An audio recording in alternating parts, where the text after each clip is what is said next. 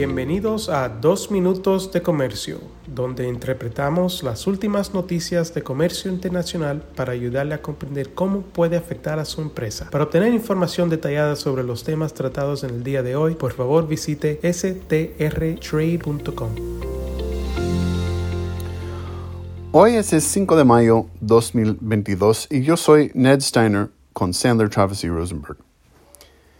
El congresista republicano Mark Green de Tennessee publica de vez en cuando videos de YouTube en lo que él llama Whiteboard Wednesdays. El miércoles pasado publicó un video de pizarra sobre un proyecto de ley que acababa de presentar junto con el congresista Albio Cires de Nueva Jersey. El presidente demócrata del subcomité del hemisferio occidental del Comité de Relaciones Exteriores de la Cámara de Representantes, del cual el congresista Green es miembro de mayor rango republicano. El congresista Green describió su nuevo proyecto de ley, the Western Hemisphere Nearshoring Act, como ganar, ganar y ganar, porque argumenta que reduciría las importaciones de China, el desempleo en América Latina y, por lo tanto, el ímpetu para la migración a través de la frontera sur de los Estados Unidos. Green aclaró en su video que si bien favorece la producción estadounidense, reconoce que hay productos intensivos en mano de obra que no se pueden fabricar de manera rentable en los Estados Unidos por lo que le gustaría trasladar esa producción de China a América Latina. Propone proporcionar fondos de bajo interés a través de la Corporación Financiera de Desarrollo de los Estados Unidos para cubrir el costo de trasladar la fabricación de China a América Latina. Requeriría que la Oficina de Aduanas y Protección Fronteriza de los Estados Unidos otorgue la entrada libre de aranceles durante 15 años para las importaciones de un productor calificado.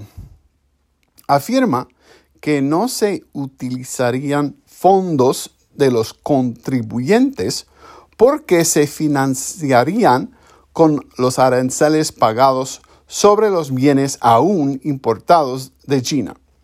Sin embargo, dado que esos aranceles irían al Tesoro de los Estados Unidos, su propuesta le costaría dinero al gobierno.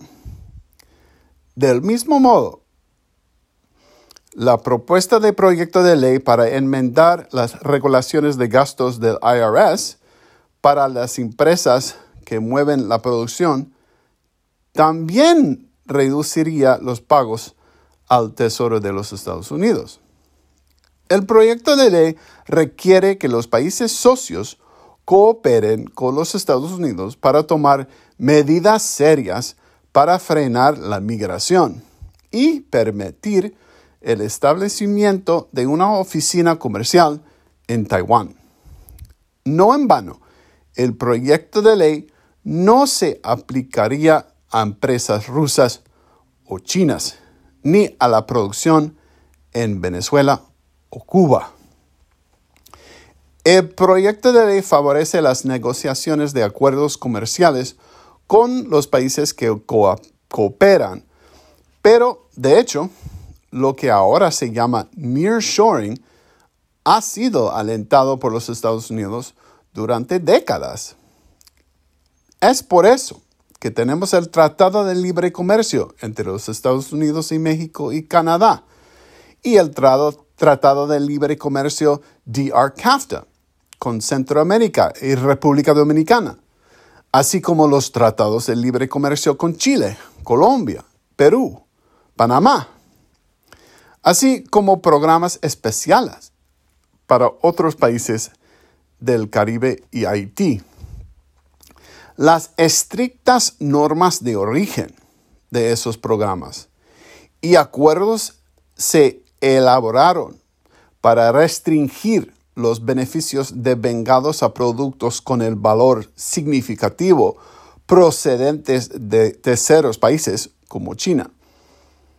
Muchos expertos están a favor de aflojar esas reglas para facilitar el aumento de comercio de nearshoring. Pero este proyecto de ley no aborda eso. En cualquier caso, muchas empresas encuentran que no pueden obtener lo que necesitan del hemisferio occidental debido a preocupaciones con los recursos, la experiencia y la infraestructura, así como el costo. La ley de nearshoring del hemisferio occidental fue introducida por algunos miembros a fines de abril y no hay muchos días legislativos antes de las próximas elecciones de mitad de periodo y luego el final de esa sesión del Congreso. Es genial ver algo de pensamiento creativo en una pizarra, incluso cuando podemos prever problemas significativos en cualquier posible implementación futura por parte de aduanas y otras agencias. Nos gustaría ver otros proyectos que unen la creatividad con un sentido práctico, con suerte acompañado de una resolución de problemas bipartidista, cooperativa y realista en la próxima sesión del Congreso.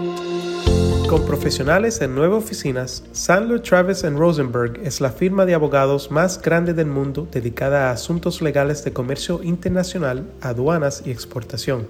Este podcast es exclusivamente para fines informativos y no constituye un servicio legal. La contratación de un abogado es una decisión importante que no debe estar basada solamente en publicidad. Pídanos que le enviemos información gratuita por escrito sobre nuestras cualificaciones y experiencia. Envíenos un correo a strespanol.strtrade.com.